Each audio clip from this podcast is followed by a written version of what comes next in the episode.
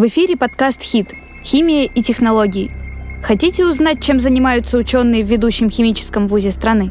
Тогда не переключайтесь. Мы расскажем вам все о химии и даже немножечко больше. Подписывайтесь на наши социальные сети и будьте в курсе последних событий. А вы знаете, что развитые страны, такие как Германия, готовы остановить продажи автомобилей на бензине и дизельном топливе уже к 2030 году? Так на каком же топливе будут ездить автомобили в будущем? Прежде всего, это электрическая энергия и водородное топливо. В России задача по развитию водородной энергетики закреплена в ключевом отраслевом документе стратегического планирования, актуализированной энергетической стратегии Российской Федерации на период до 2035 года. Распоряжением правительства Российской Федерации от 12 октября 2020 года утвержден план мероприятий «Дорожная карта» по развитию водородной энергетики в Российской Федерации до 2024 года, направленный на увеличение производства и расширение сферы применения водорода в качестве экологически чистого энергоносителя, а также вхождение страны в число мировых лидеров по его производству и экспорту. Проекты по использованию водорода в качестве топлива будущего в нашей стране, похоже, переходят из области научной фантастики в практическую плоскость. Россия, известная как крупный поставщик на международном рынке нефти и газа, в скором времени будет поставлять на европейские рынки водород. Продажи его сейчас только начинают набирать темпы роста. По расчетам специалистов, к 2050 году потребность в водороде увеличится в десятки раз и займет 15-20% всего мирового рынка энергоресурсов. На сегодняшний день развитие технологии использования природного газа позволяет предложить новый вид топлива с добавкой водорода. Использование метановодородной смеси в качестве топлива для автотранспорта и газотурбинных агрегатов позволяет увеличить КПД установок и ДВС при одновременном увеличении экологичности топлива. При этом использование метановодородного топлива позволит экономить на газомоторном топливе за счет увеличения эффективности энергетического процесса при одновременном увеличении экологичности топлива, что особенно важно для крупных мегаполисов, например, таких как Москва или Берлин.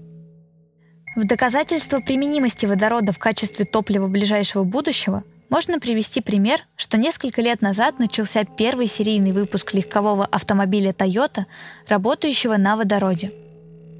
Автомобиль имел гибридный электроводородный двигатель. Энергия производится с помощью окислительной реакции водорода в электрохимическом генераторе. Вместо вредного выхлопа – вода. Мощность двигателя 154 лошадиные силы. Крутящий момент 335 ньютон-метров – Время разгона машины от 0 до 100 км в час всего 9 секунд. Заправка водородом занимает до 5 минут. В машине установлено два баллона высокого давления емкостью в 60 и 62,4 литра водорода. Основным препятствием развития этого направления является отсутствие достаточного числа водородных АЗС, но это дело наживное.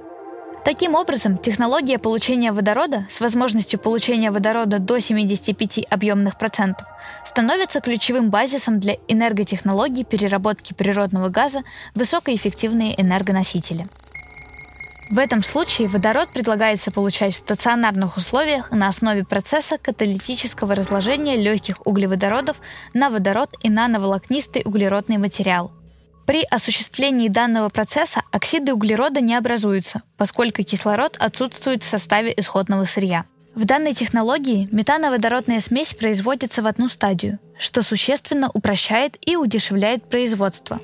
А проведение процесса под давлением позволяет избежать дополнительной стадии дальнейшего компримирования, а также увеличивается время жизни катализатора в несколько раз, что также снижает затраты на проведение всего процесса. Помимо водорода в результате реакции образуется побочный продукт – нановолокнистый углерод, обладающий высоким потенциалом использования во многих отраслях промышленности в качестве сорбентов, катализаторов, носителей катализаторов, в качестве компонентов при производстве электродов, нанодисперсных карбидов, композитов, электропроводных покрытий и красок. При разложении метана нановолокнистый углерод отлагается на катализаторе в виде нановолокон определенной структуры и морфологии в зависимости от типа катализатора, температуры и состава реакционной среды. В этой связи режимные параметры и тип катализатора для дальнейших исследований процесса необходимо выбирать, исходя не только из требований достижения максимального удельного выхода продуктов реакции, но и из необходимости получения нановолокнистых углеродных материалов определенных типов, обладающих перспективой применения в крупнотоннажных производствах. Развитие данной технологии тормозится прежде всего отсутствием дешевых высокоэффективных катализаторов, позволяющих проводить процесс с более высокой конверсией исходного углеводорода и длительностью работы катализатора. Так кто может разрабатывать такие катализаторы будущего? Ты. Студенты ВХК совместно с Институтом органической химии Российской академии наук ведут исследования в области водородной энергетики, которая сделает наш мир чище и экологически безопаснее. Ты тоже можешь присоединиться. Ты можешь создавать будущее вместе с нами в одной большой семье ученых-менделеевцев.